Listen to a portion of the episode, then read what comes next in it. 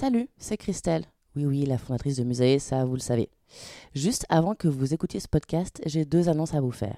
La première, c'est qu'en 2024, on lance le Safe Space Musée. Qu'est-ce que c'est? Des ateliers, des newsletters, des événements, des podcasts.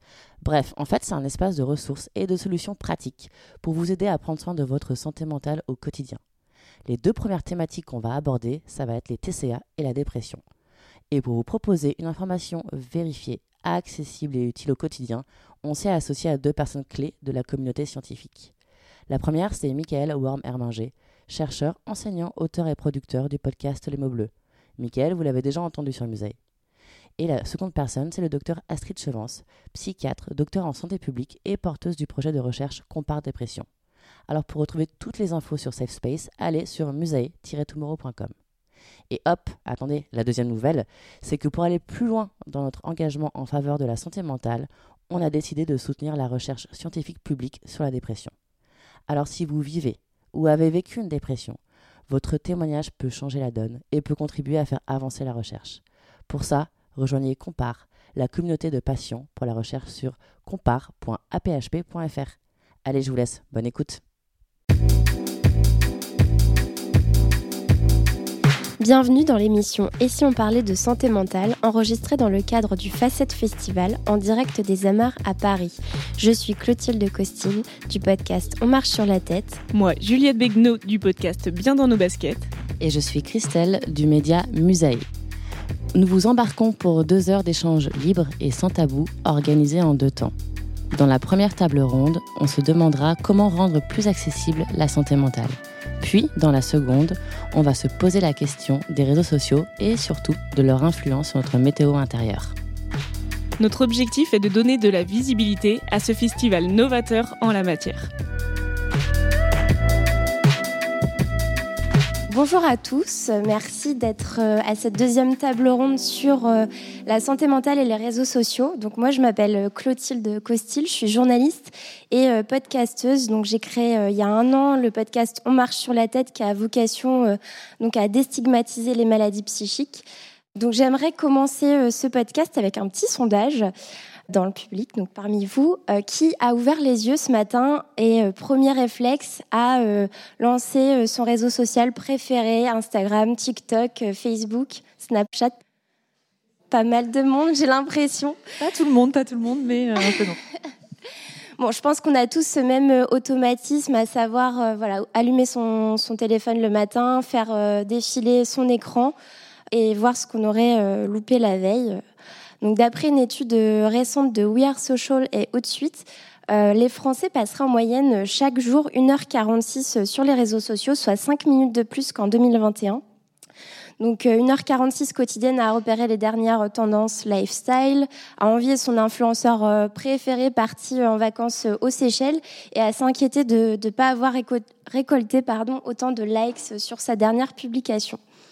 Alors cet été, il y a donc de nombreuses célébrités qui ont décidé de s'éloigner un temps des réseaux sociaux. Je pense notamment, vous le connaissez peut-être, Tom Holland, le chanteur Shawn Mendes ou encore le TikToker euh, euh, star Brody Wellmaker qui cumule euh, des millions d'abonnés.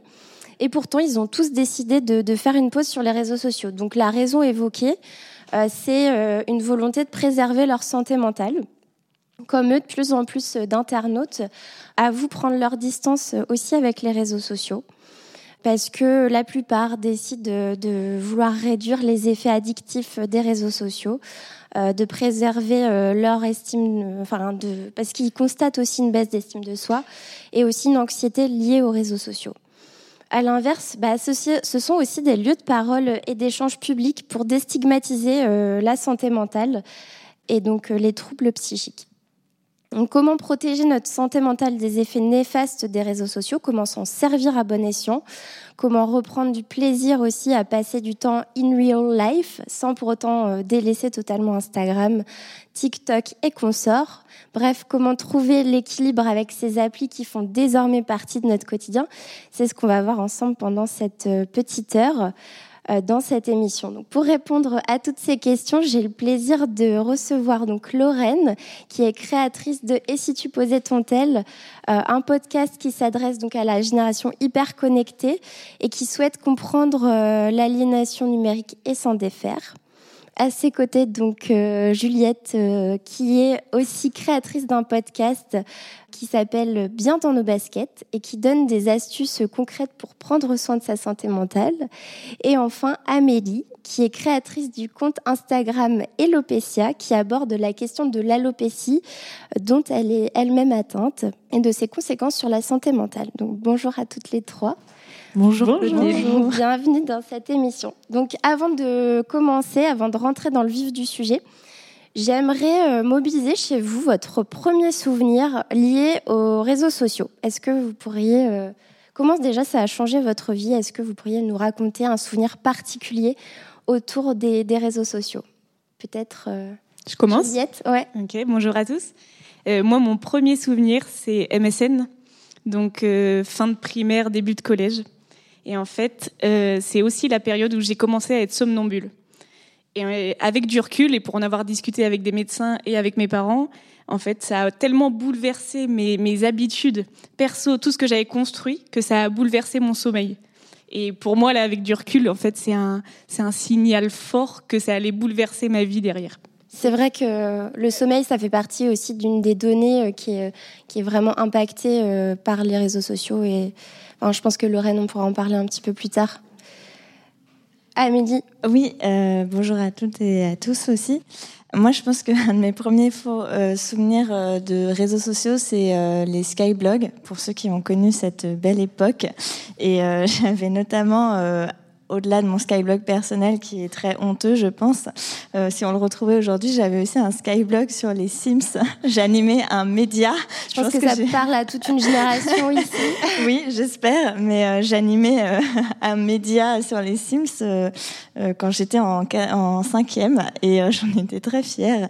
Et ça m'a mené à après découvrir genre les, les forums d'écriture. Enfin, j'ai fait beaucoup d'écriture en ligne et et, et un truc très important pour moi parce qu'aujourd'hui euh, je suis scénariste aussi, donc l'écriture a toujours une grande place dans ma vie.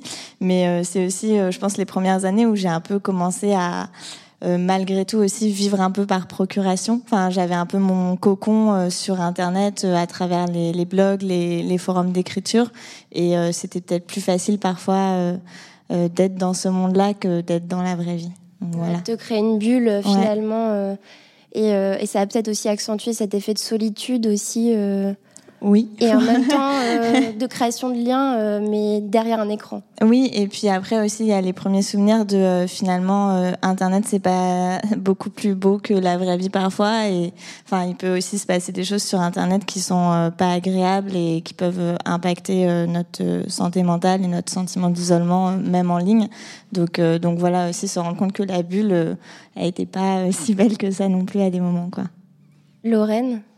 Alors, euh, moi, je vais pas vous parler de mon premier Facebook où j'avais 12 ans, j'ai menti sur mon âge et en fait, je faisais que des quiz et jouais à Paf le chien. Mais euh, le plus marquant, je pense, c'est quand j'avais donc j'étais en seconde et mon portable, il avait des touches pour écrire un peu à la BlackBerry ou des choses comme ça. Et donc je ne pouvais pas avoir Instagram dessus et ça commençait à être la folie, quoi, Instagram. Et euh, moi, je voulais partager mes photos étant assez créative, euh, aimant faire de la photo, etc. Donc, ce que je faisais, c'est que la nuit, quand mes parents dormaient, j'allais installer Instagram sur le smartphone de mon père pour poster mes photos, mettre les hashtags les plus euh, putaclic que je connaissais et, et repartir désinstaller et aller me coucher. Je pense que ça montre la déterre déjà pour, pour, pour aller sur les réseaux sociaux et comment ça pouvait déjà me matrixer pour alors que même que je pouvais pas y avoir accès sur mon smartphone. Ouais, donc finalement l'interdit, toi, comme tous en fait. Euh, Adolescents, les interdits, euh, tu trouves un moyen de les contourner. Quoi. Et donc mettre en place une sacrée stratégie pour. Euh, on peut être très malin quand, pour se connecter, ouais, carrément. Ouais, ouais. Alors, je me tourne vers toi, Méline. Donc, je le disais en introduction, tu es atteinte d'alopécie. Donc, c'est une maladie qui se caractérise par une perte de cheveux. Euh, or, la chevelure, c'est quand même le symbole, euh, je pense, dans notre société euh, de notre identité. Pourquoi avoir choisi de t'exposer sur Instagram, qui est quand même le réseau social par excellence de, de l'apparence? Euh, bah justement, il y avait vraiment cette volonté de vouloir euh, montrer quelque chose que moi j'avais passé des années à cacher parce que du coup, euh, moi j'ai grandi avec une perte de cheveux partielle à l'époque, donc ça se voyait pas forcément que je perdais mes cheveux, donc j'arrivais à le cacher. Et, et c'était vraiment un tabou pour moi. Enfin, c'était vraiment quelque chose de d'assez honteux que j'avais intériorisé comme honteux. Et du coup, oui, c'est devenu un gros secret. Et c'est souvent le cas, notamment pour les femmes qui perdent leurs cheveux, parce que il y a vraiment euh, pas de place pour ça dans notre société euh, actuellement. Et du coup, euh, en utilisant un réseau social basé sur l'apparence, bah, l'idée c'était aussi d'essayer de venir un peu casser les codes. Et moi, j'avais vraiment une volonté d'esthétiser ça. sur mon compte Instagram, j'ai fait des photos, notamment avec des photographes professionnels, parce qu'il y avait l'envie de rendre ça joli. Et quand j'ai commencé mon compte il y a trois ans, j'avais encore des cheveux, donc j'avais genre des des trous dans les cheveux concrètement. Enfin, j'avais des zones dans mes cheveux où il y avait plus de cheveux. Et à l'époque, euh, j'avais jamais trouvé ça beau de ma vie. Et donc l'idée, en prenant des photos de ça et des photos assez euh, assez esthétiques euh, d'un point de vue objectif, on va dire, il y avait aussi l'envie de montrer que bah, ça pouvait être beau, une particularité physique, une différence, et que ce qu'on a l'habitude de cacher, ça peut aussi, ça a sa place aussi justement sur les réseaux, quoi.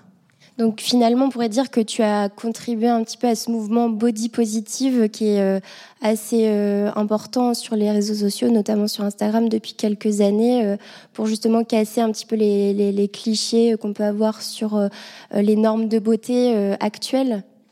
Ben, je pense Est-ce que, toi, tu t'identifies à ce mouvement-là ou, ou justement, enfin, explique-nous un petit peu comment tu, tu pourrais t'identifier à ça euh, bah, je pense que je connaissais pas forcément l'ampleur de ce mouvement-là quand moi j'ai euh, créé mon compte Instagram parce qu'en vrai je n'avais aucun lien. Enfin, moi mon utilisation d'Instagram à la base elle était très personnelle. Je postais mes petites photos euh, de vacances et tout ça. Enfin voilà, j'avais un compte perso très basique. Je suivais pas spécialement des des influenceurs ou des influenceuses comme comme on dit aujourd'hui.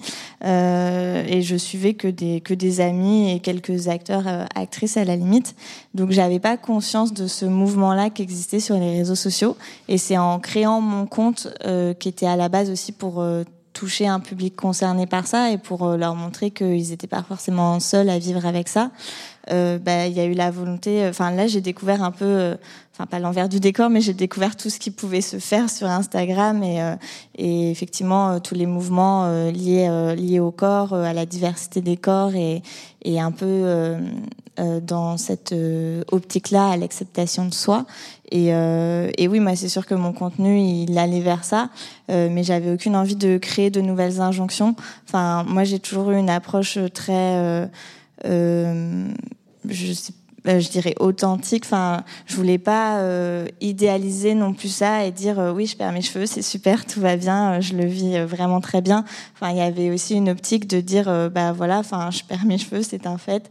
je suis obligée quasiment de vivre avec ça parce que il y a il n'y a pas vraiment de traitement qui existe pour ça et, et du coup bon bah maintenant qu'est-ce que je fais avec ça? Et il y a des jours où ça va pas et, et ça aussi faut en parler quoi est-ce que tu pourrais dire que pour toi, Instagram, c'est une sorte de, pas de journal intime, mais un, endroit, un espace euh, safe où euh, toi, tu peux t'exprimer euh, assez librement, donner tes états d'âme du moment et, t'exprimer, parce qu'on ne l'a pas encore forcément dit, mais la santé mentale sur ton compte, elle, prend une place comme assez importante. Enfin voilà, comment tu t'en sers justement pour aborder certains certains aspects de ta santé psychique? Bah justement, euh, faut savoir que donc, on, on, parlait d'alopécie. En fait, l'alopécie c'est un terme général qui va désigner euh, la perte de cheveux, quelle qu'en soit la cause. Et il y a plusieurs formes d'alopécie. Euh, moi, ce que j'ai exactement, c'est euh, ce qu'on appelle une pelade. C'est une maladie auto-immune. Donc, ça veut dire que mon propre système immunitaire s'en prend à mes cheveux et décide qu'ils n'ont pas leur place ici. Et, euh, et, en fait, euh, il y a beaucoup de stigmatisation autour des maladies auto-immunes parce que euh, de par le fait que c'est nos propres corps qui génèrent ces maladies, on, va dire ça grossièrement, il y a beaucoup cet aspect lié à la santé mentale parce que moi, quand je voyais des médecins, on me disait toujours ah bah tu perds tes cheveux, c'est à cause du stress, c'est lié au stress, tout ça, tout ça. Et, et donc il y a déjà cet aspect où j'avais intériorisé que la pelade c'était une manifestation extérieure de mon mal-être interne. Et donc j'avais pas du tout envie que les gens sachent que j'allais pas bien. Enfin je pense que j'étais enfin moi je savais même pas si j'allais bien ou pas. Enfin j'avais pas ces curseurs là mais juste j'avais pas envie que les gens puissent penser que j'allais pas bien en tout cas.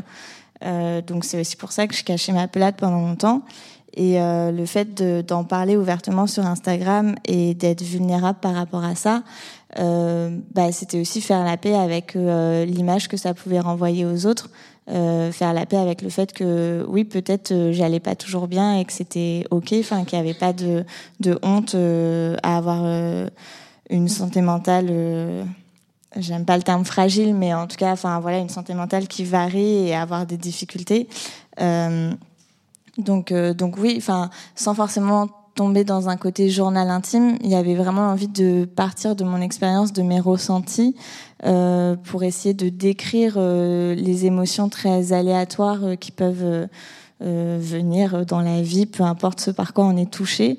Et c'est ça qui a été chouette aussi, c'est qu'il y a plein de gens qui ont connecté à mon contenu sans forcément avoir de, de pelade, de perte de cheveux ou quoi, et qui me disaient juste, bah, moi je me retrouve dans ce que tu dis parce que euh, je suis concernée par ça et c'est vrai que c'est hyper dur à accepter et, et parfois il y a des jours où je l'accepte où je l'accepte pas et je culpabilise de pas l'accepter. Enfin, du coup, ça, ça crée vraiment des échanges euh, hyper précieux et de voir que euh, euh, bah, tous et toutes à notre échelle, peu importe ce par quoi on, on passe dans la vie, euh, on peut se retrouver sur euh, sur plein de choses en fait. Euh, Ouais, en fait, ta communauté, elle est plutôt assez variée. Euh, finalement, il n'y a pas que des personnes concernées par, euh, par l'alopécie. Tu as aussi des personnes euh, de, différentes, de différents horizons avec des maladies diverses et variées ou pas forcément, qui se posent des questions peut-être euh, sur euh, la santé mentale. Enfin, je crois qu'on l'a pas précisé, mais tu as plus de 10 000 abonnés euh, sur ton compte Instagram. Un, peu moins, ne nous enflammons pas. Bon, bah, Après cette séance, tu en auras peut-être 10 000 du coup. J'ai autour de, de 6 000 abonnés, ce qui est déjà beaucoup pour moi. Mais, globalement, les retours sont plutôt bons à ce niveau-là. Enfin, toi, tu, tu, prends la parole justement pour, pour sensibiliser sur ta maladie. Est-ce que, enfin, oui, les, les retours que tu as sont plutôt positifs de tes abonnés? Euh, oui, oui. Enfin, dans l'ensemble, euh, c'était, bah, c'était le but aussi avec ce compte. Hein, c'était d'aider les gens à se sentir moins seuls. Euh, je sais à quel point, euh, quand on a quelque chose euh, qu'on cache ou dont on a honte, on peut se sentir très isolé dans ce qu'on vit et on peut avoir l'impression que personne peut nous comprendre ou personne va pouvoir entendre cette souffrance aussi. Donc il y avait vraiment la volonté de dire aux gens je, vous vois en fait, enfin je vous vois dans votre souffrance parce que moi aussi je l'ai eu et, euh, je l'ai encore parfois et c'est normal que ce soit difficile en fait de vivre avec quelque chose que vous n'avez pas choisi. Euh, peu importe ce que c'est enfin oui c'est normal que ce soit difficile. C'est pas c'est pas vous comme on disait euh, sur le podcast précédent. Enfin il y a aussi euh, la société dans laquelle on vit qui nous encourage pas euh, vraiment à à prendre soin de nous et de notre santé mentale et qui nous laisse pas toujours la place d'exister avec toutes nos particularités. Donc il y avait aussi vraiment l'envie de de déstigmatiser tout ça et de créer un espace euh, où n'importe qui euh, pouvait se retrouver de par son vécu. Mais, euh, mais oui j'ai des retours dans l'ensemble très positifs de gens à qui ça a fait du bien de, de se sentir représenté dans quelque chose. Ouais. À l'inverse, est-ce que tu as été confronté à des, pas des vagues de haters, mais des, des discours un peu moins bienveillants? Et comment tu t'y es préparé? Comment tu y fais face? Euh, alors j'allais dire j'ai de la chance, mais c'est nul de dire qu'on a de la chance pour ça. Mais euh, euh, en vrai, oui, euh, j'ai une communauté quand même majoritairement bienveillante. Euh, j'ai fait quelques témoignages dans des médias et tout, donc euh, là, on peut voir sur les commentaires Facebook et tout ça des, des grands médias que bon, les gens sont pas toujours aussi bienveillants partout. après, ça a jamais généré une vague de personnes malveillante sur mon compte. C'est genre l'espace commentaire euh, sur Facebook ou autre euh, qui est pas toujours euh, hyper agréable à regarder parce que les gens sont maladroits, parce que les gens disent des trucs qu'on n'a pas vraiment envie de lire. Mais j'ai jamais subi d'attaques personnelles de, en grande vague et heureusement. Euh, mais c'est un truc euh, qui fait peur et c'est un truc euh, auquel tu penses forcément quand tu crées du contenu sur Instagram, surtout sur des sujets engagés, parce que moi, à travers l'alopécie, j'aborde aussi des sujets assez engagés, militants et féministes aussi, parce que je pose la, je pose des questions aussi un peu de société, de pourquoi c'est plus compliqué de voir une femme qui n'a pas de cheveux aujourd'hui. Euh, enfin, pourquoi on est tous et toutes habitués à voir des hommes chauves dans la rue et pourquoi moi, quand je me balade dans la rue euh, euh telle que je suis aujourd'hui, donc chauve, euh, bah, j'ai des regards, j'ai des remarques. les gens associent ça à une maladie grave forcément et, donc voilà. Enfin, on n'a pas vraiment de place pour exister hors des standards de beauté actuellement. Et, bref, et c'est des sujets qui peuvent déranger des, des, personnes malveillantes, on va dire. Euh, mais non, j'ai jamais, euh, j'ai jamais eu à faire face à ça. Et, et comment, en fait, ce projet t'a aidé à accepter, enfin, ce projet de sensibilisation sur les réseaux sociaux t'a aidé à accepter ta maladie? Bah, c'est un peu ce que je disais tout à l'heure, c'est euh, en, en, faisant autant preuve de vulnérabilité, enfin, je me suis autorisée à faire quelque chose que j'avais jamais osé faire. Enfin, moi, mon entourage était quasiment pas au courant euh, que j'avais une pelade. Enfin, j'en parlais très peu autour de moi, à part euh, euh, ma famille et quelques amis proches, euh, c'était vraiment un gros tabou. Et, et, puis en fait, ça a fait de moi quelqu'un d'assez réservé à l'époque parce que du coup, j'osais rarement parler de moi, de, de, mes émotions. Euh, je prenais peu de place. Euh, J'existais beaucoup sur Internet dans mon adolescence à travers l'écriture justement, mais c'était pas de l'écriture personnelle. Et, et, de servir d'Instagram pour aller vers quelque chose de, de personnel euh, bah, je pense que oui, ça a réparé aussi euh, quelque chose en moi de euh, j'ai le droit de prendre la place, euh, j'ai des choses à dire. Ces choses-là, elles peuvent aider d'autres personnes aussi. bah, c'est quand même assez fort quand tu sais que que t'aides les gens en fait. Enfin, c'est ce qu'on disait aussi plutôt dans l'autre podcast, mais euh, c'est ouais, c'est très fort de savoir que que ton parcours et que tes ressentis peuvent aider d'autres personnes à se sentir moins seules. Et, euh, et moi, ça m'a donné de la force, en fait. Enfin, comme il n'y avait pas de représentation de, euh, de personnes comme moi euh, dans la société, je pense que j'ai longtemps attendu cette représentation-là. J'ai longtemps espéré de voir quelqu'un qui me ressemblait. Et à un moment, je me suis dit bon bah si ça n'existe pas, peut-être que c'est à moi, enfin de, de créer de la représentation aussi. Et, et je pense que ça m'a donné beaucoup de force de m'accepter. bah, quand j'ai perdu tous mes cheveux, d'oser sortir dans la rue comme ça et tout, euh, je me disais, ah, je le, certes, je le fais pour moi, bien entendu, c'est le principal, mais euh, je le fais aussi euh, peut-être pour la personne qui se cache et qui va me croiser et qui va se dire, ça existe et c'est possible, quoi. Ouais, bah, en tout cas, c'est un, un, beau parcours, merci. merci. Euh, Juliette, je me tourne maintenant vers toi. Donc, euh, je l'ai rapidement évoqué en introduction. Tu es donc, euh, non ça je l'ai pas, je l'ai pas dit. Tu es kinésithérapeute de formation et donc de profession. Et aujourd'hui, tu te formes pour devenir préparatrice euh, en santé mentale. Donc déjà, est-ce que tu pourrais nous expliquer ce que c'est? Et aussi euh, nous expliquer à quel moment tu as décidé de prendre la parole sur un podcast et aussi sur les réseaux sociaux pour parler de développement personnel et aussi de santé mentale.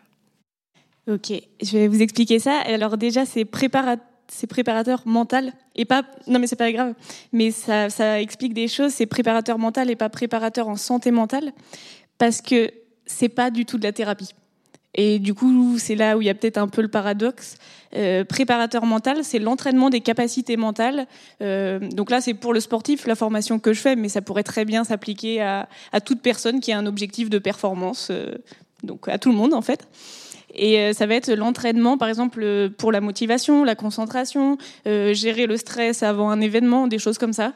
Et ça va, être, ça va passer par des exercices de, de méditation, de, de respiration guidée, de visualisation, de relaxation. Ok, pas du tout de pas du tout de thérapie et, et je suis pas du tout thérapeute. Je suis par contre thérapeute en kiné. Voilà. C'est bien de faire le distinguo. Euh, ouais, ouais, ouais, c'est important parce que la santé mentale, on, on en a discuté plusieurs fois, c'est hyper large. Euh, à quel moment tu peux parler de santé mentale alors que t'as pas de troubles? Tout ça, c'est vraiment des questions moi que je me pose. Pourquoi j'ai voulu me former dans ce domaine-là? En fait, je, suis passionnée par le bien-être. J'adore ça. Et j'ai aussi un compte Bien dans nos baskets qui a rien à voir. Là, c'est plutôt du développement personnel.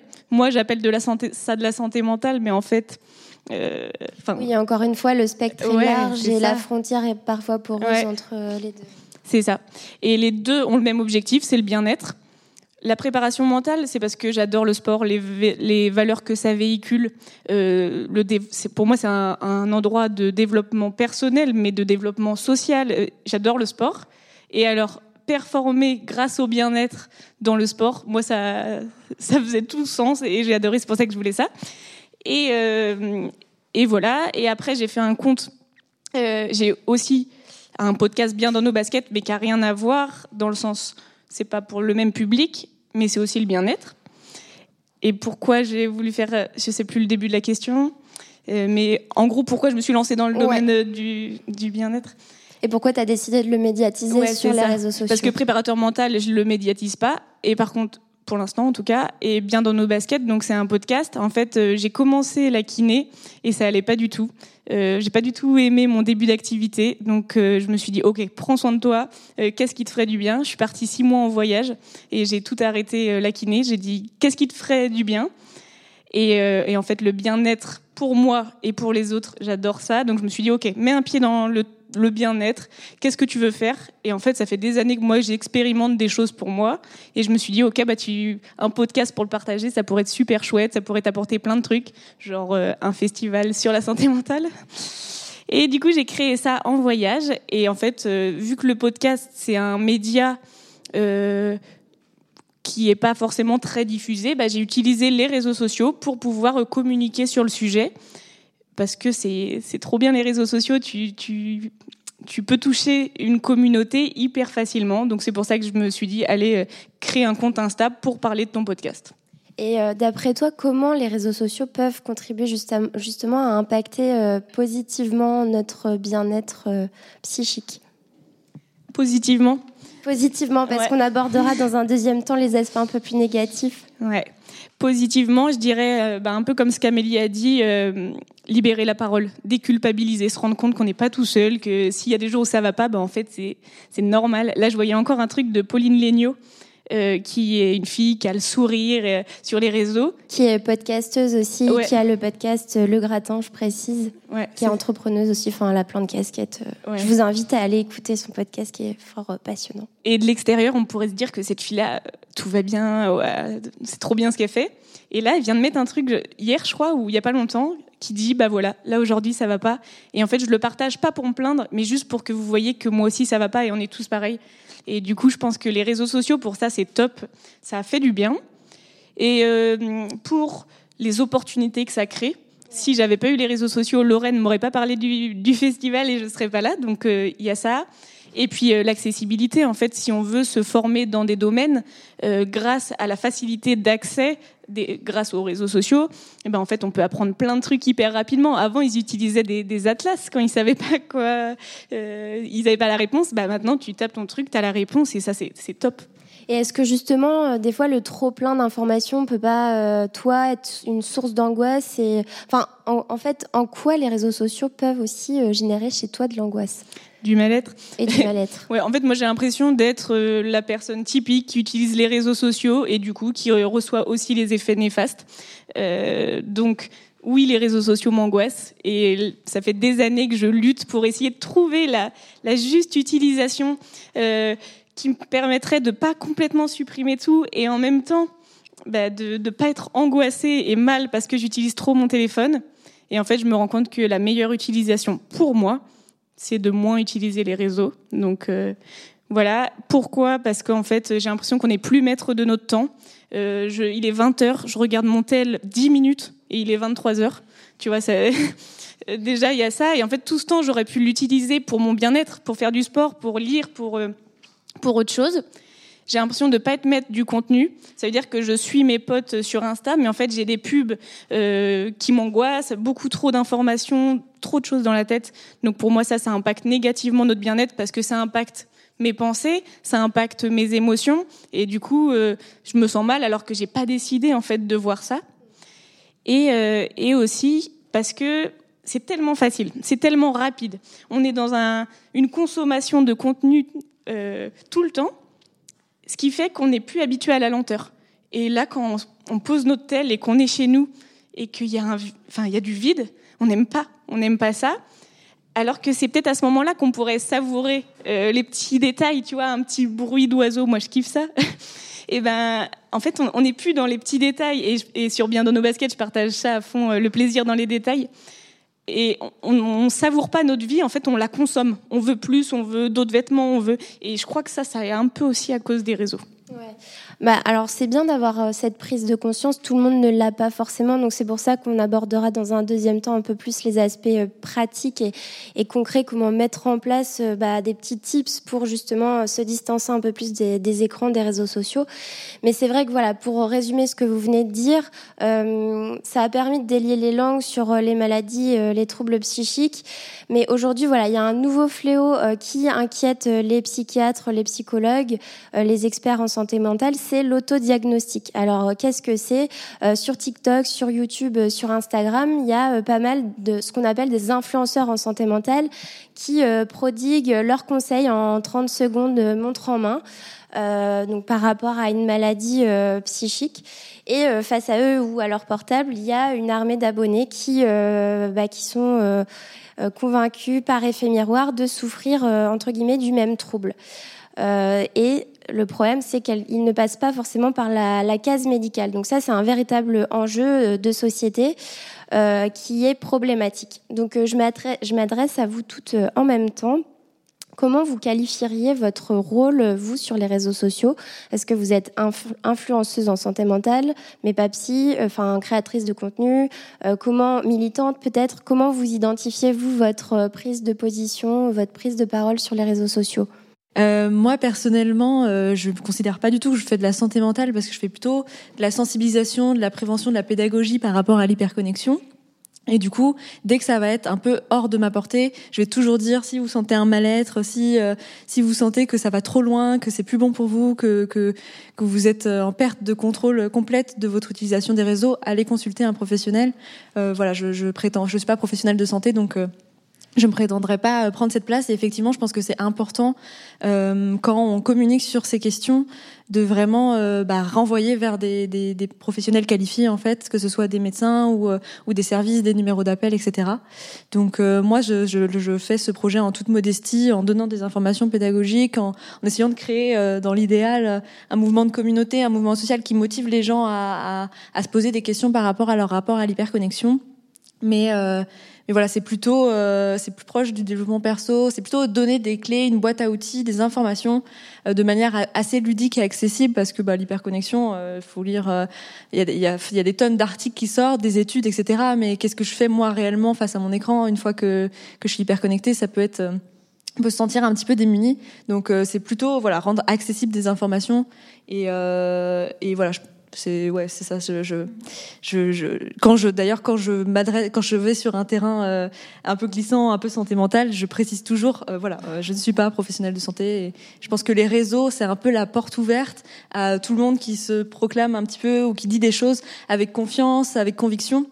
Ça, c'est un truc important qu'on peut glisser d'ailleurs euh, en même temps. Mais euh, même si quelqu'un vous dit une information dont, la personne a l'air euh, très sûre, etc., qui n'est pas forcément sourcée, méfiez-vous. Il faut garder son esprit critique, ce qui est pas forcément facile sur les réseaux, surtout si c'est votre influenceur préféré qui dit quelque chose. Mais, voilà, tout le monde n'est pas effectivement médecin, tout le monde n'est pas capable de dire je suis comme ça. Donc si vous êtes comme ça, nous sommes pareils. Enfin bon, voilà. Mais par contre, voilà, il y a plein d'autres aspects positifs. Voilà. Intéressant justement de bien euh, noter que voilà l'importance des sources et euh, faire attention aux intox qu'on peut trouver sur les réseaux sociaux. Ça vaut pour la santé mentale, mais euh, pour tout un tas d'autres sujets. Mm. Amélie, peut-être que tu veux ajouter quelque chose. bah, je, je rejoins Lorraine aussi effectivement sur ce truc de source. De source, moi j'ai fait pas mal de vulgarisation scientifique euh, pour essayer d'expliquer euh, les différentes formes d'alopécie. Euh, on m'a posé beaucoup de questions aussi sur les différents traitements qui existaient et moi c'est je l'ai fait pendant un temps et je le fais de moins en moins, mais c'était quelque chose qui me mettait pas à l'aise parce que bah, je suis pas, je suis pas médecin, je suis pas professionnelle de santé, je suis pas dermato. je recevais des photos de personnes de leurs cheveux qui me demandaient des diagnostics. J'étais genre, je, je, je, ne peux pas. Enfin, c'est, vraiment pas ma, ma casquette. Euh, mais euh, parfois, euh, en fait, le problème par rapport à, au sujet que moi je traite, c'est que il y a tellement peu d'informations, les personnes sont tellement perdues et démunies. Enfin, la, la plupart des personnes qui ont une alopécie, en vrai, notamment les femmes, malheureusement. Euh, vraiment, il y a cette sensation de elles sont désemparées et elles sont mal redirigées. Enfin, on n'est pas très bien pris en charge non plus.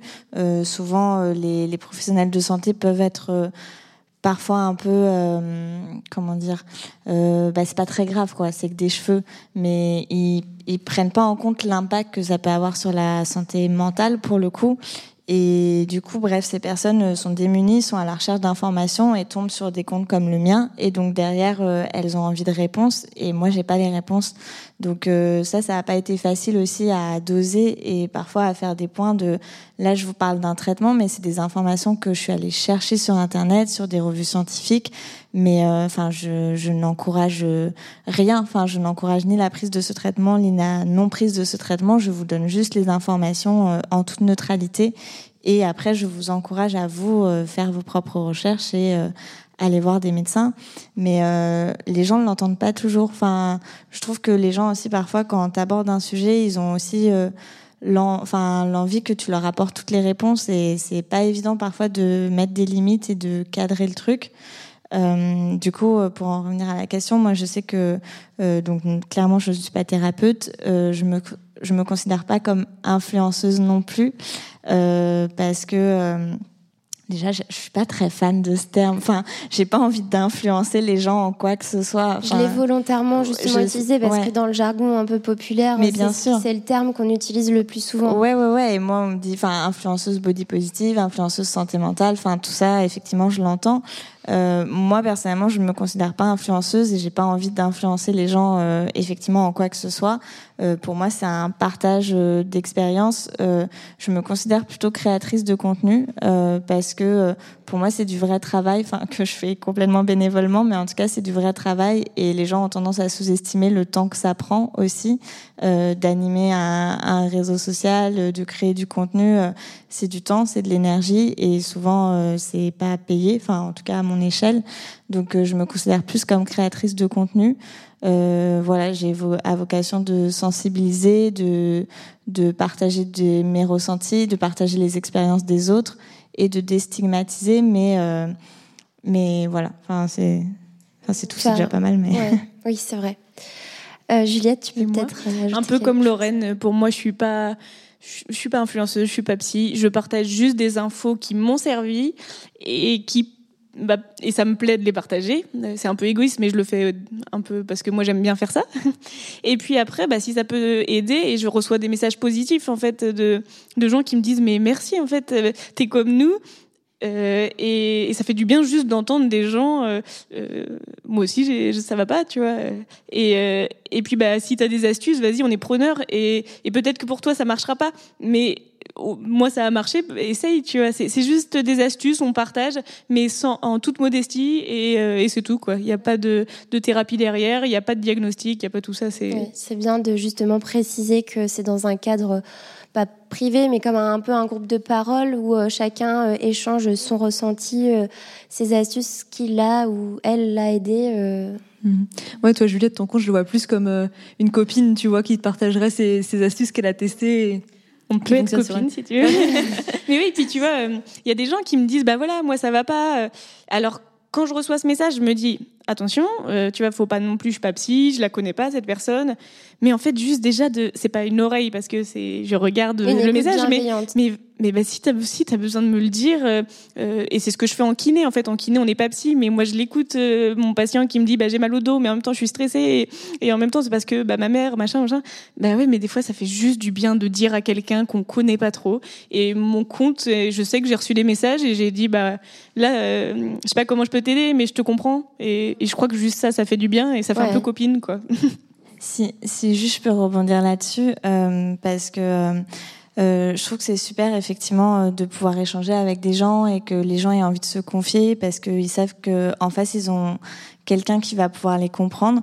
Euh, mais moi, je mettrais juste quand même aussi un petit euh, warning là-dessus pour euh, si, par exemple, vous avez envie de faire ça, parfois d'aller parler à quelqu'un sur les réseaux sociaux que vous ne connaissez pas, enfin que vous connaissez à travers son compte, mais que vous ne connaissez pas. C'est que notamment pour des sujets de santé mentale. En fait, euh, si la personne n'est, même si la personne est thérapeute d'ailleurs, mais euh, vous savez jamais vraiment à qui vous avez en faire à faire en face. Et euh, moi, je sais que personnellement, ça a été parfois compliqué de recevoir des messages de personnes euh, en souffrance et parfois en grande détresse euh, qui viennent sur mon compte, qui voient que je parle de ça, qui se sentent euh, du coup qui pensent que je peux les comprendre. Et c'est vrai que je peux les comprendre mais ça veut pas dire que je peux tout entendre non plus.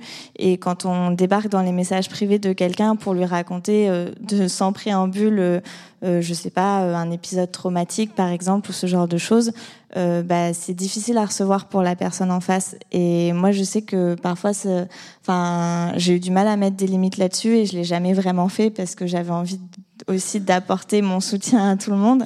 Mais, euh, mais voilà, moi je sais que si je veux parler à quelqu'un que je connais pas sur les réseaux sociaux, je vais faire un premier message où je vais demander, euh, voilà, j'aimerais euh, pouvoir te parler quelque chose de quelque chose que je pense que, sur lequel tu pourrais peut-être m'aider.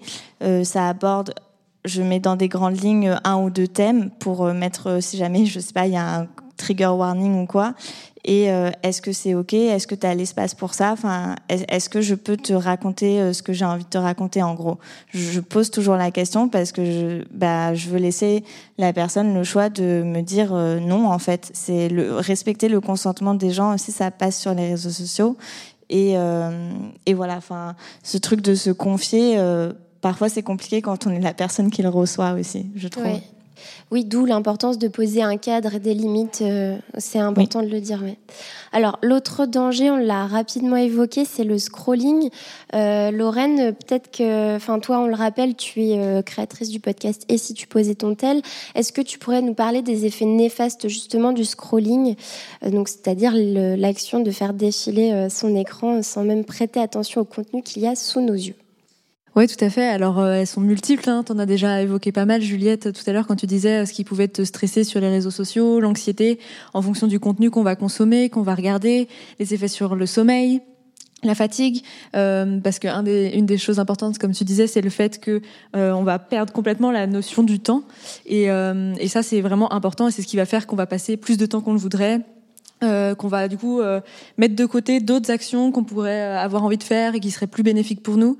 ça va être aussi évidemment les problèmes de sédentarité. Enfin voilà, on va toujours faire le même geste, le même mouvement en permanence. Et euh, donc notre corps est complètement, euh, bah, ça j'imagine qu'en kiné tu dois avoir des effets aussi, mais euh, notre corps est complètement figé. Il y a des gros effets sur le cerveau, la tension qui est réduite, qui est dégradée. Peut-être que si vous êtes sur TikTok, vous avez constaté que depuis que vous êtes sur TikTok, bah, vous avez du mal à vous concentrer sur des longs articles, des grandes lectures ou, ou des, des films tout simplement. Regarder un film maintenant c'est compliqué sans s'interrompre, sans regarder son téléphone, sans, euh, sans laisser son, son attention s'envoler. Et en fait, l'attention, c'est un muscle qui, qui s'entretient, quoi. Et euh, plus on se laisse euh, hypnotiser par des contenus très rapides, très fugaces, plus on va avoir du mal à, à avoir de l'attention. Et pourtant, une attention longue, c'est quelque chose qui crée du bonheur sur le long terme. Ça nous met dans un état de flow. Donc l'état de flow, F-L-O-W, c'est comme ça qu'on appelle le moment où vous êtes concentré sur une tâche un certain temps, euh, et ça va être ni une tâche trop compliquée, ni une tâche trop simple.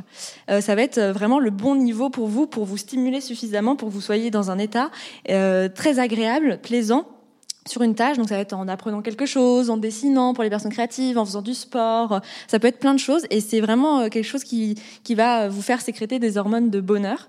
Et le bonheur et le plaisir, c'est pas la même chose. Donc on cherche le plaisir sur les réseaux sociaux euh, en, allant euh, chercher de quoi se détendre, des vidéos de chats rigolotes, voilà, des, passer des bons moments. Et effectivement, parfois on peut passer du bon moment mais euh, il faut savoir aussi qu'une fois qu'on se connecte sur Instagram, on ouvre, on, ou TikTok ou n'importe quel réseau, on ouvre, on a le premier contenu, on a notre shot de dopamine. C'est comme si on attrapait euh, le premier carreau de chocolat du 4 heures, quoi. Et euh, on est trop bien. Et ensuite, on va chercher à retrouver ce shot parce que c'est vraiment trop agréable, quoi. Donc vraiment, c'est un, un, signal dans le cerveau qui nous dit Ok, trop bien, ça fait du bien, c'est bon pour moi, continue. Sauf qu'on ne pourra jamais euh, avoir un shot aussi fort, donc on va être tout le temps dans la frustration, etc. Euh, voilà, j'essaye de. Est-ce de- que c'est le, le moment de placer la métaphore euh, sur le, Ouais, le sucre et les légumes? Ouais, ouais, non, mais carrément, carrément. C'est euh, c'est pour dire que les réseaux sociaux, c'est du chocolat, là, comme Lorraine elle a dit.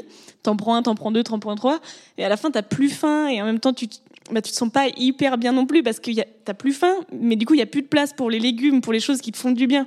Donc les réseaux sociaux, c'est c'est un peu ça, à petite dose, ok, mais si t'en prends trop, Ouais, Jusqu'à plus- l'écœurement, quoi. Ouais, c'est ça, t'es Mm. écœuré, t'as plus de temps pour les choses qui te font vraiment du bien, bah les légumes quoi. Ouais. Mais alors justement, je Tu trouve, le vends pas très bien, hein, les légumes. je crois que ça a été scientifiquement expliqué que les GAFAM avaient joué un rôle justement euh, dans euh, le fait que nos cerveaux soient complètement absorbés par, euh, par ces images en continu. Comment toi, tu pourrais nous l'expliquer dans tes mots? Ouais, alors tout à fait. En fait, c'est pas un hasard si on est hyper connecté. C'est pas juste cette, euh, c'est- cette envie de, de, de voir ce qui se passe sur Instagram, parce que effectivement, on le disait, il y a les bons usages, il y a ce qui m'apporte euh, du divertissement réel et un bon moment, il y a ce qui m'apporte de l'éducation. Par exemple, moi, j'adore euh, consommer du contenu militant. je, je, ressens un vrai plaisir, bien-être et euh, à m'informer comme ça. Voilà, il y a des comptes qu'on aime suivre, des personnalités où on est toujours content de voir leur story ou de nos amis. Voilà, ça, c'est pas forcément des problématiques.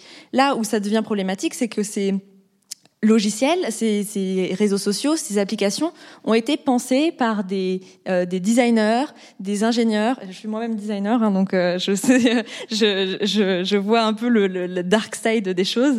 Euh, ingénieurs, sociologues, psychologues, plein de gens qui vont vous connaître par cœur, qui vont être payés des milliers d'euros dans la Silicon Valley pour trouver toutes vos failles, toutes vos faiblesses, les exploiter pour que votre attention, vous, ne puissiez pas faire autrement que que de vous connecter encore et encore et d'avoir besoin de votre dose. Pareil, il y a des études, je vais pas m'étendre trop, mais il y avait une étude qui avait été faite sur des souris, euh, sur le mécanisme des machines à sous, et en gros le fait de pas savoir ce qui va arriver, si ça va être un contenu drôle, si je vais avoir des likes, etc. Toutes ces incertitudes et le fait que euh, je me connecte pas en me disant je vais chercher un article à lire ou euh, je vais chercher une vidéo.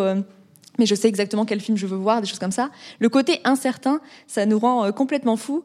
Et donc, euh, sur l'exemple des souris, par exemple, les souris que, quand elles appuyaient sur un bouton, avaient de la nourriture, se nourrissaient bien quand elles avaient faim.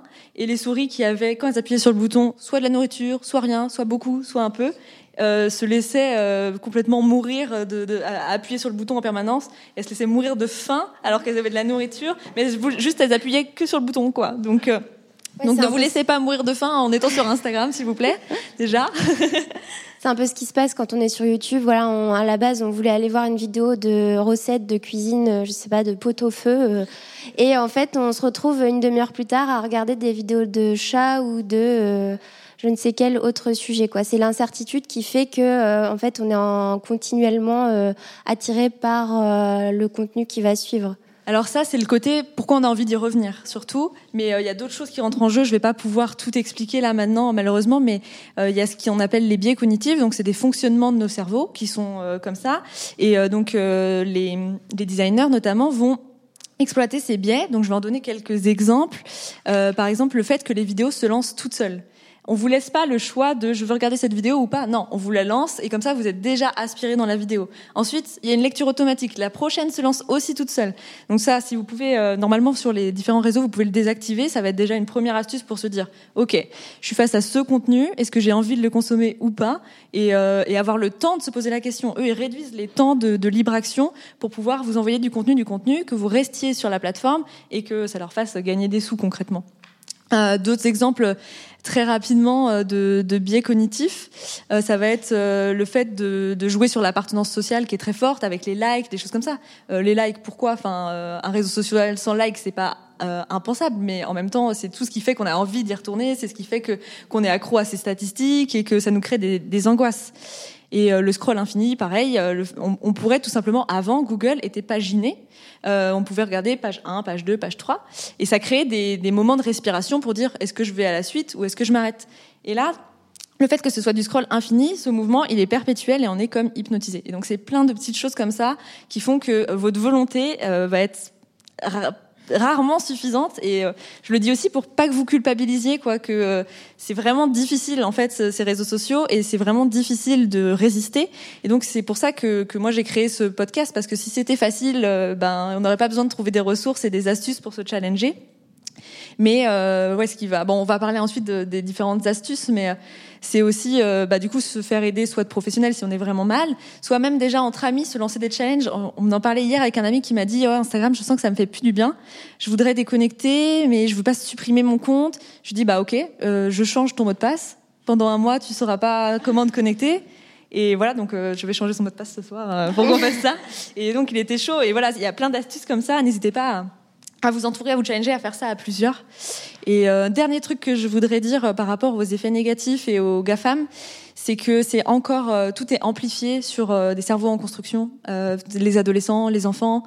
ça, j'en parle dans des épisodes de podcast plus en détail avec des experts, mais voilà tout, tout ce qui est en construction, quand on est soumis à, à, à une telle intensité de, de, de, manipulation, de contenu, etc., ça empêche vraiment les, les capacités cognitives de se de se développer et ça peut créer euh, vraiment des problématiques de concentration assez fortes et euh, voire euh, voire pire chez les enfants. Donc c'est pour ça que c'est vraiment important de faire un effort conscient, même si c'est désagréable, même si on a envie d'être sur les réseaux pour les pour pour passer du bon temps, il faut voilà, faut, faut trouver quelques parades qu'on va évoquer pour. Enfin, c'est pour ça qu'on est là aujourd'hui aussi pour se protéger, parce qu'évidemment, si ça va pas sur toutes ces raisons, la santé mentale est elle bien va en sûr. souffrir aussi quoi. Alors on a bien compris qu'on était quelque part assez passif face aux écrans. Comment donc redevenir acteur de nos écrans? Je crois que, que toi Juliette, tu as consacré deux épisodes sur comment reprendre le contrôle sur nos écrans.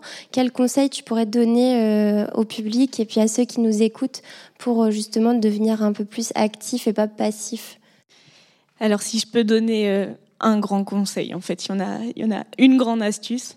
Déjà, il n'y a pas de bonne utilisation. La bonne utilisation, c'est celle que toi tu choisis en tout état de conscience. Donc en fait, mon astuce, et je répète, c'est que mon astuce, c'est euh, c'est choisir en tout état de conscience, prendre conscience, prendre conscience de à quel moment j'utilise mon téléphone et comment je l'utilise. Ah ouais, je l'utilise quand je suis dans les files d'attente parce que je me fais chier. Ah ouais, je l'utilise quand je me sens un peu gênée. Euh, comment je l'utilise? Euh, Bah aléatoirement, je suis tous les gens qui me suivent. Ok. Et maintenant, prendre conscience. Est-ce que ça me fait du bien? Et là, c'est là où il faut être honnête avec soi-même, en fait, parce que souvent, on va se dire, oui, oui, ben moi, j'adore les réseaux sociaux, le cerveau, il aime ça, donc il va te dire oui, oui. Et au fond, comment tu te sens? Est-ce que tu sens pas euh, un truc qui te gêne? Et si là, tu sens quelque chose qui te gêne, ok? Pardon. Comment tu comment tu veux utiliser? C'est quoi en tout état de conscience toujours? C'est comment tu veux l'utiliser ton téléphone? Et par exemple, moi, je me suis dit, et je réactualise assez quotidiennement, ok, Insta, je veux que ça me serve pour mes potes et pour que ça m'inspire. Et tout le reste, j'ai supprimé. Et, et, en fait, ça faut réactualiser. Ça veut dire que des fois, je prends mon téléphone dans la file d'attente et je dis ah non, c'est vrai. Euh, les files d'attente, j'ai envie que ça me serve à, regarder le monde euh, qui, se passe autour de moi. J'ai pas envie de combler le blanc tout le temps. Et, euh, en fait, on, vu qu'on le fait automatiquement, ça va être reprendre conscience à chaque fois que tu utilises ton téléphone. Euh, bah, est-ce que ça, ça convient ou est-ce que ça convient pas à ce que j'ai décidé? Et si tu as décidé de regarder toute l'après-midi des vidéos sur YouTube, mais que tu as décidé, mais vas-y et, et ne culpabilise pas en fait. T'as choisi. Ouais, donc si je résume, il faudrait faire une sorte d'introspection à chaque fois qu'on prend son téléphone et de se dire, ok, euh, là maintenant, euh, pourquoi je le fais? Est-ce que j'en ai vraiment envie? Et euh, être plus dans l'auto-analyse et pas dans l'automatisme en fait. Et aussi donc pour relister ce que tu disais tout à l'heure, Lorraine, c'est-à-dire de se mettre des petites barrières, des petites des petites sortes de pièges en fait pour éviter de voilà systématiquement ouvrir son téléphone, ouais. euh, peut-être enlever les notifications. Moi, c'est ce que je fais à titre personnel. Euh, changer de mot de passe. Euh, je vais en donner deux trois autres, ouais, ouais, rapidement. Mais oui, euh, enlever les notifications, ça c'est euh, c'est essentiel. franchement, vous vous rendrez compte que 95% au moins des notifications que vous recevez sont pas utiles et viennent vous déranger ça refait le pont avec ce que je disais avant sur l'attention longue. En fait, si vous êtes interrompu constamment par votre téléphone et qui vient se rappeler à vous, c'est terrible. Autre chose, c'est de pas laisser son téléphone euh, si on veut se concentrer sur un long moment, pas le laisser sur sa table devant soi parce que c'est vraiment encore une fois euh, laisser du chocolat euh, comme ça. à aucun moment, même si vous vous rendez pas compte, même si c'est inconscient, vous allez zioter tout le temps. Et du coup, euh, c'est euh, cacher son téléphone, l'éteindre, le mettre dans une autre pièce, etc., inaccessible. Et euh, une autre, je vais finir là-dessus pour les astuces, mais une autre chose intéressante à faire, ça peut être de, se mettre un chronomètre justement sur, ok, là je veux passer 10 minutes, 30 minutes. Mais d'accord, mais je me mets une alarme en fait, pour me rendre compte du temps que j'ai réellement passé. Et pour, et en fait, ce que tu dis, la conscience, je suis complètement d'accord mais euh, j'ai conscience que c'est aussi pas conscience consciente bref que c'est pas forcément euh, toujours évident. Et justement euh, c'est ce que je disais aussi avec les interfaces le fait qu'on n'ait pas de temps pour respirer pour prendre de la hauteur se mettre un minuteur peut-être toutes les cinq minutes ça va être frustrant hein, ça va être agaçant vous allez vous dire mais pourquoi tu me tu m'arrêtes dans mon utilisation? Mais au moins ça vous laissera prendre le temps de prendre le recul de qu'est-ce que je suis en train de consommer? Est-ce que je prends du plaisir? Est-ce que c'est intéressant et que j'ai envie de continuer à le consommer? Ou est-ce que je passe à autre chose et en fait là j'ai tel travail tel projet tel rendez-vous avec mes potes euh, pour lequel je suis en retard?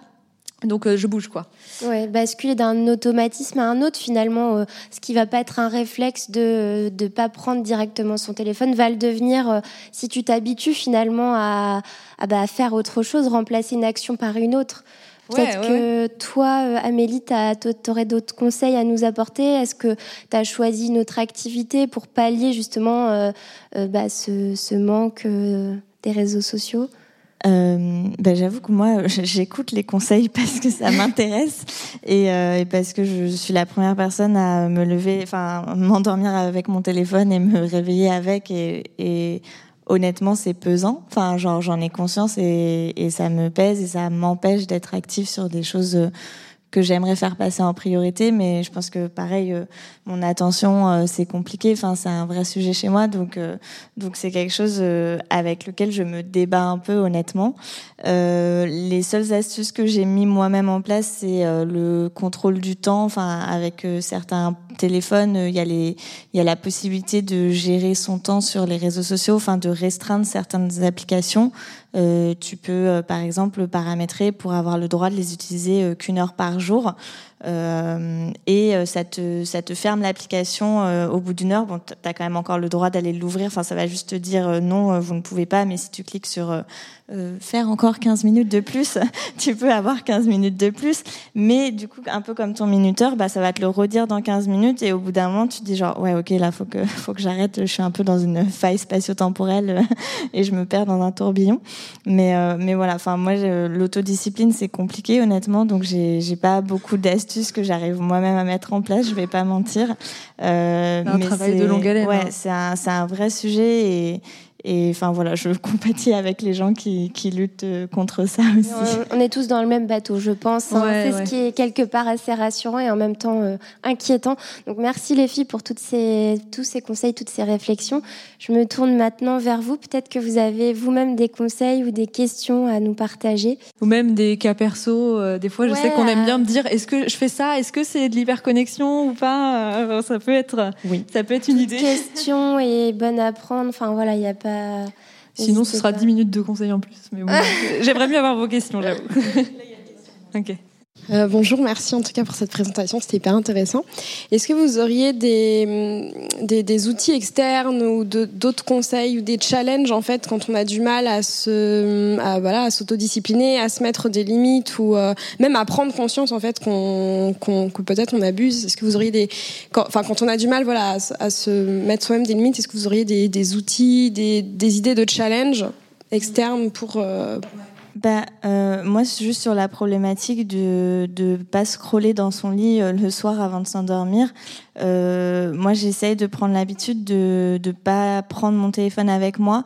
Euh, du coup, j'ai ressorti un vieux téléphone, mais qui ne fonctionne pas, enfin, qui sur lequel il n'y a pas les applis ou quoi, pour m'en servir comme réveil, parce que bon, faut que je m'achète un vrai réveil, mais en attendant, le vieux téléphone fera l'affaire.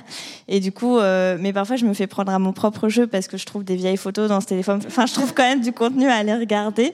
Donc, l'addiction est forte. Mais, mais en tout cas, il y a ce truc de, dans le, à côté de mon lit, de prendre, euh, parce qu'au final, mon téléphone, je m'en sers surtout pour l'heure à la base, bah, euh, de trouver un truc neutre qui donne l'heure ou qui peut me réveiller le matin et de plus prendre mon téléphone euh, au lit. Et vraiment aussi pareil de couper les notifications pendant la nuit enfin de mettre en mode les modes repos et tout ça. Et voilà pour essayer de d'éviter les, les stimulations du téléphone avant la nuit ça c'est mon plus gros truc.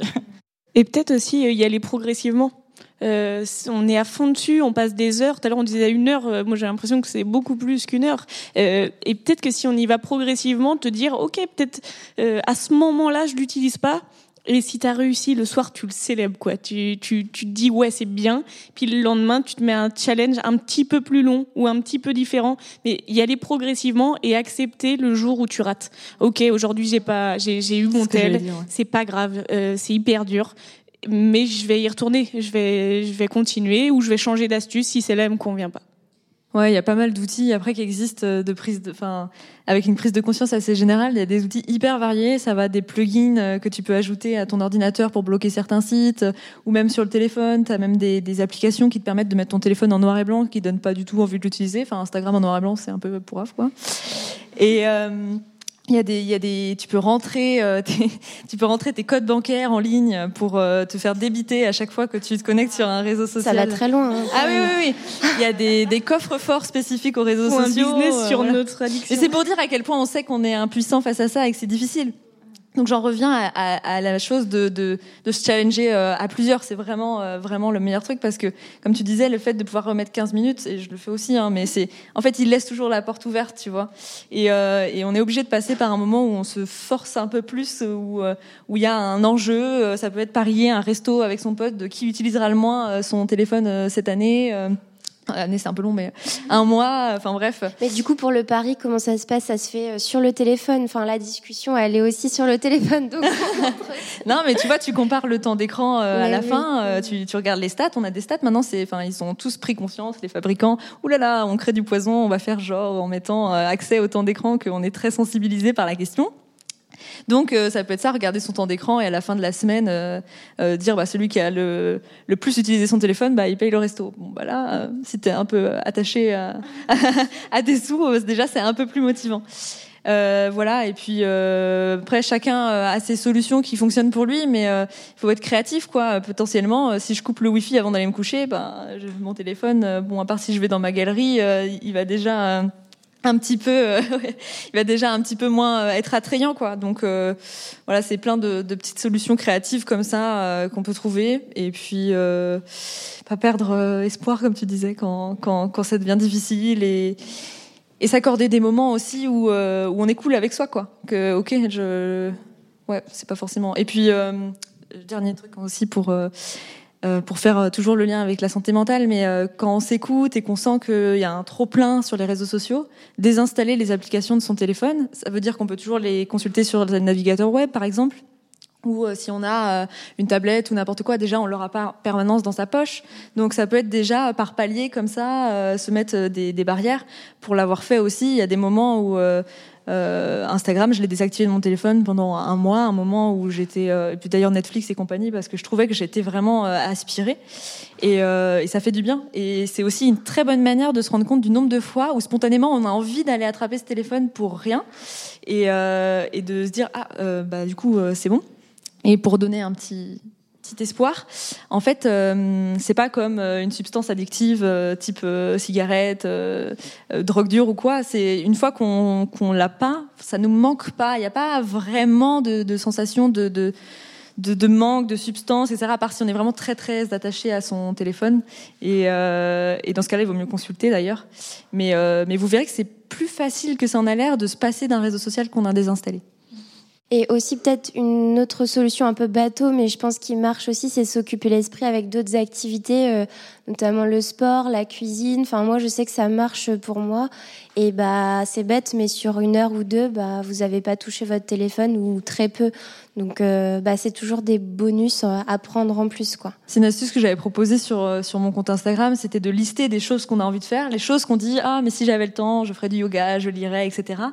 Euh, d'en faire une liste et euh, quand on a envie de prendre son téléphone, mais par automatisme, quoi, euh, bah, aller sélectionner quelque chose de cette liste qui nous fait vraiment plaisir, même si c'est un peu se forcer au début. En fait, une fois qu'on est lancé, faites déjà, dites-vous, je, au lieu de 5 minutes de scroll, je lis 5 minutes. Une fois qu'on est lancé, en général, on s'arrête pas à lire au bout de 5 minutes. à part si le livre est chiant, mais dans ce cas-là, ouais, bon, là, je veux plus rien faire, mais mais ouais, effectivement.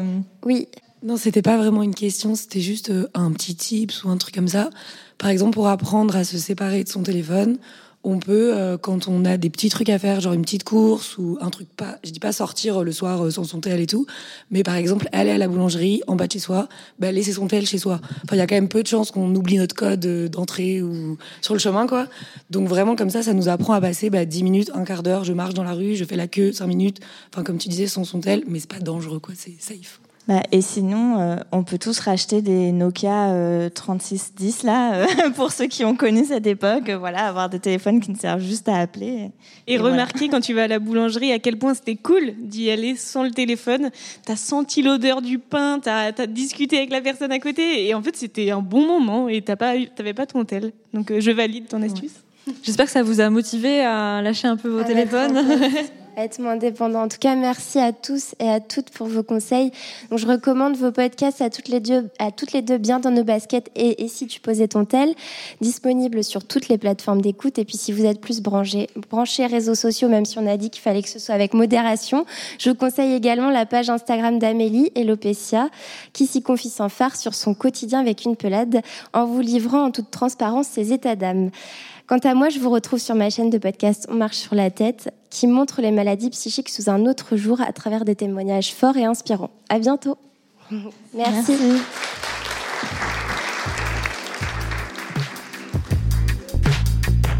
Si vous ressentez un mal-être psychologique, je vous recommande d'en parler avec un professionnel de la santé mentale. À très vite.